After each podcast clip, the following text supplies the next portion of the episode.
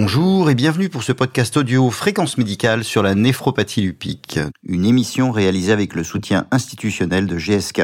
Dans le lupus érythémateux disséminé, l'atteinte rénale est un élément majeur du pronostic et le traitement a fait beaucoup de progrès au cours de ces 30 dernières années. Nous sommes avec le professeur Alexandre Carras, néphrologue à l'hôpital européen Georges Pompidou et spécialiste de la néphropathie lupique. Bonjour Alexandre Carras, quels sont les enjeux de la néphropathie lupique en 2022 Alors, euh, le lupus, c'est une maladie euh, auto-immune euh, rare rares, mais néanmoins parmi les plus fréquentes, en tout cas celles qu'on peut rencontrer. On dit classiquement que c'est pas loin de une personne sur mille hein, en France.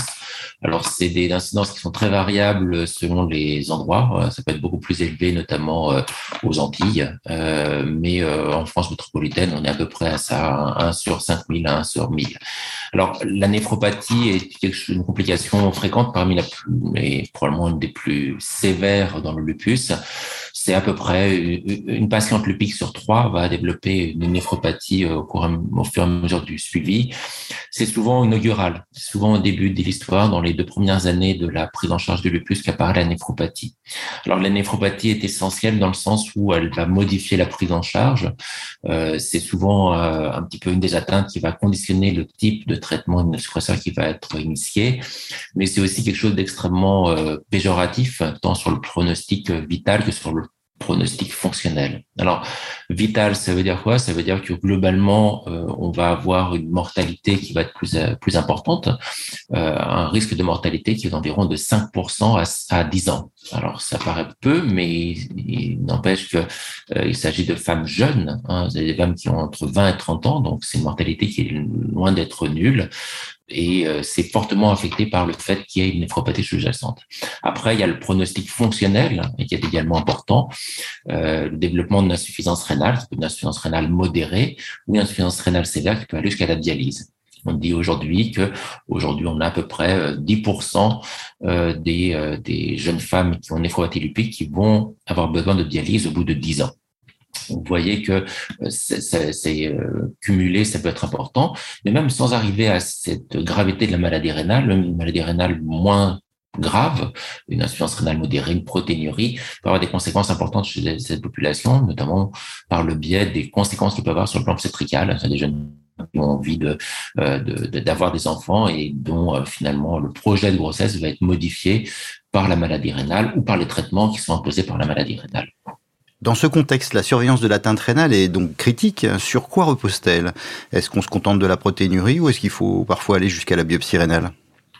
Non, en fait, la, surveillance, c'est assez simple, si je puis dire. Quand on a un lupus qui est déjà bien étiqueté, euh, la surveillance euh, au moins annuelle, voire tous les six mois, euh, de la protéinurie du sédiment urinaire, ce qu'on peut dire le CBU, et de la fonction rénale avec la créatinine et l'estimation du DFG est suffisante. Hein. La, la néphropathie lupique est souvent une maladie relativement euh, floride euh, et euh, qui apparaît d'ailleurs souvent en cours de poussée euh, extra-rénale. Hein, et donc, il suffit des fois juste d'examiner les patientes pour euh, se dire que le, le, lupus est en train de se réveiller. Quand le lupus se réveille, il faut savoir regarder les urines, il faut savoir doser la créatinine et quand on a la moindre question, aller à la biopsie rénale ce qui change, ce qui euh, est très important, c'est euh, de référer euh, auprès du néphrologue et aller assez facilement à la biopsie rénale. Hein. On a une discordance assez forte entre parfois des signes urinaires qui peuvent être assez modestes, des protéinuries de faible débit à 0,5 g ou à 1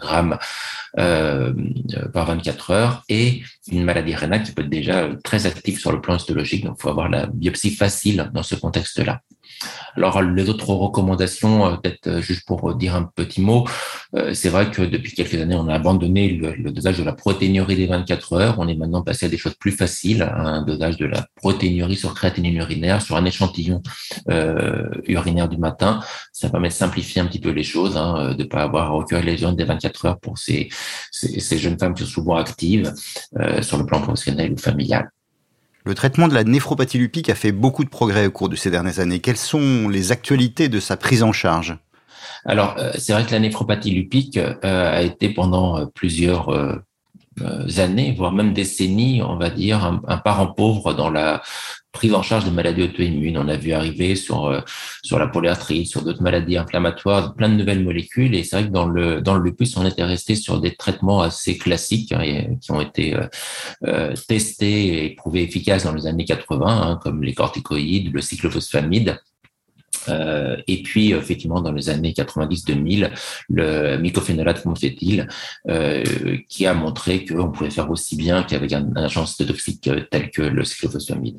Mais il n'empêche qu'on n'a pas vu arriver toutes les biothérapies qu'on a vu arriver euh, dans d'autres pathologies rhumatismales et euh, on était un petit peu sur notre fin. Les quelques essais qui ont été réalisés au départ étaient plutôt négatifs, donc euh, on, on, était assez déçus jusqu'à la publication sur les deux dernières années d'un certain nombre d'études qui sont assez prometteuses même si aujourd'hui on a les AMM européens, mais pas encore les, médicaments sur le, sur le marché. Alors, les, euh, trois grandes classes euh, médicamenteuses qui semblent avoir un certain effet sur la lupique.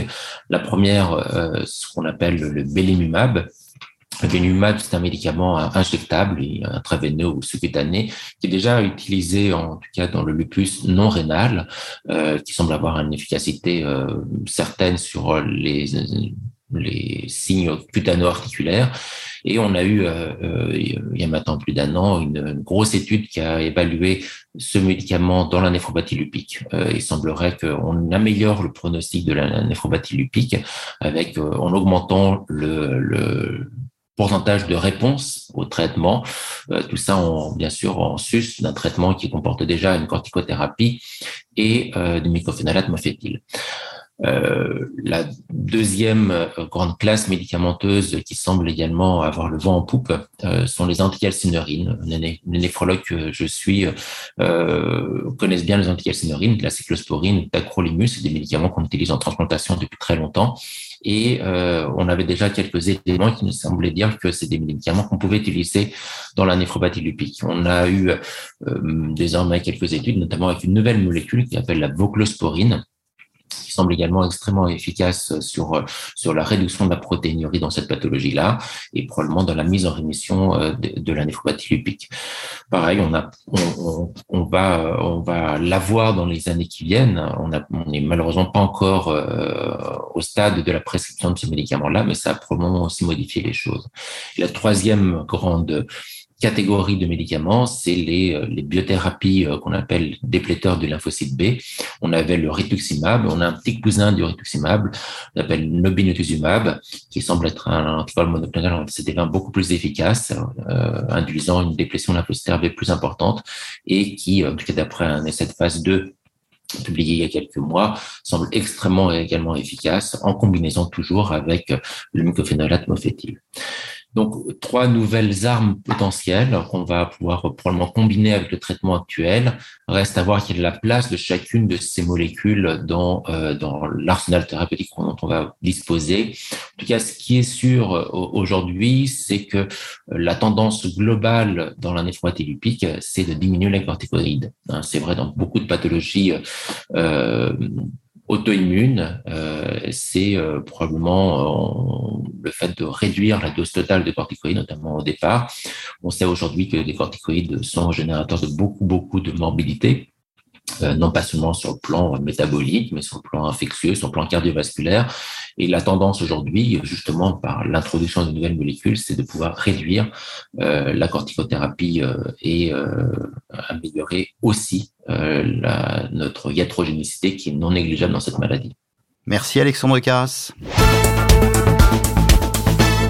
Cette édition audio de Fréquence médicale en médecine interne est terminée. Je vous dis à très bientôt.